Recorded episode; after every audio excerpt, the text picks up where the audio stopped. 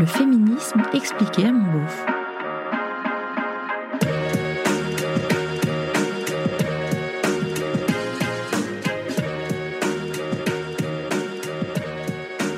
C'est quoi un masculiniste? C'est l'équivalent d'une féministe pour les mecs? Oula, alors non, non, non, surtout pas, absolument pas. Le masculinisme n'est pas l'équivalent du féminisme. Le féminisme cherche à défendre les droits des femmes et à rééquilibrer les inégalités entre les hommes et les femmes, quand le masculinisme souhaite maintenir et renforcer ce déséquilibre, arguant notamment qu'en défendant leurs droits, les femmes fragilisent les hommes. En fait, de comparer les deux, c'est comme si on comparait antiracisme et racisme.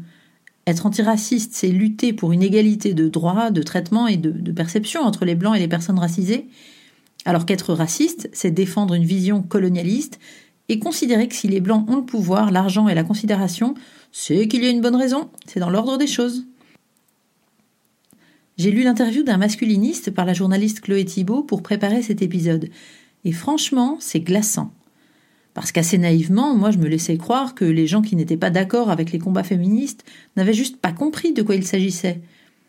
Ce podcast même résulte d'une conviction, celle qu'en découvrant le féminisme, comme souhaitant un monde plus libre, plus joyeux, plus équilibré, et des féministes qui essaient juste de faire disparaître les viols, les violences, les inégalités, alors personne ne pourrait plus s'y opposer. L'évidence s'imposerait. Le féminisme fait du bien, il répare les gens, quel que soit leur sexe et leur genre. Les masculinistes ont beau creuser la question, ils s'opposent avec violence au féminisme, considérant globalement que la masculinité est en crise, que les luttes pour les droits des femmes l'ont affaiblie, et que si on continue comme ça, on court au drame, à la décadence. Bon, spoiler, ça fait plus de 100 ans qu'on entend dire que la masculinité est en crise, et pourtant les femmes se font toujours violer et battre par leur mari. Franchement, je finis par me dire qu'une vraie crise de la masculinité viriliste serait en fait peut-être une très bonne chose. Mais bon, c'est mon avis. Cette vision, celle qu'ils ont des femmes et des hommes, est ce qu'on appelle essentialiste. Les hommes seraient virils par essence, leurs caractéristiques seraient naturelles. La force, l'ambition, la violence, le courage, le désir pour les femmes, le goût de la viande et du sexe, tout ça serait inhérent à leur nature d'homme et mériterait donc d'être défendu, voire retrouvé. Ce qui, entre nous, est déjà un raisonnement un peu bancal. Est-ce que parce qu'une chose est naturelle, elle est forcément bonne? En tout cas, retrouver cette virilité, ça peut se faire par exemple lors de camps bien couillus où on se retrouve entre hommes autour d'un feu à faire des activités de mecs très hétéros. Ou en apprenant à draguer grâce à des vidéos de pick-up artistes, experts en séduction autoproclamés. Enfin draguer ou plutôt manipuler les femmes pour ramasser un maximum de trophées. Car bien entendu, un vrai homme est un homme qui baise plein de meufs.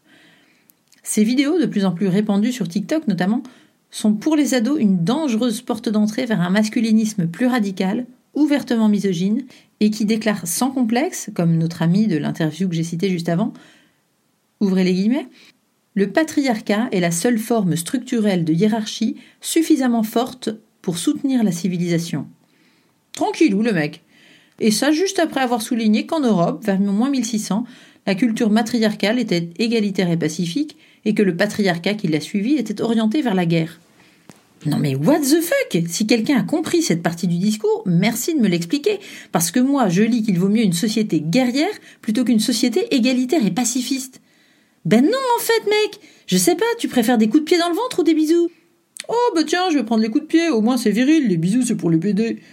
Bon avec tout ça, inutile de préciser que la pensée masculine est très proche des idéologies d'extrême droite et ultra-religieuses, notamment par son côté essentialiste, on en a parlé, et homophobe, on l'a bien compris, et aussi une approche assez manichéenne de la vie et des rapports de force. D'ailleurs, l'ancien président du Front National de la Jeunesse propose aujourd'hui des formations masculinistes en ligne. Coïncidence? Je ne crois pas. Bon, tu l'auras compris, tout ça me met très en colère. Mais comme c'est pas joli pour une femme, je vais plutôt m'arrêter là.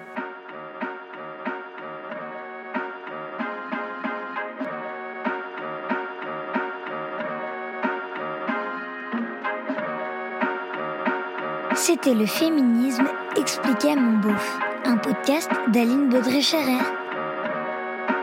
Si vous aussi vous vous questionnez sur le féminisme, si vous voulez savoir pourquoi les féministes ont du poil aux pattes ou portent un clito en pendentif, pourquoi elles plombent l'ambiance en soirée et ce qu'est la théorie du genre, si vous trouvez qu'elles en font trop et si vous avez envie de comprendre, posez-moi vos questions sur Instagram ou Facebook Féminisme à mon beauf. Ah oui, et si vous pouvez ajouter des étoiles et des commentaires hyper sympas sur vos applis de podcast, ce serait vraiment hyper cool de votre part.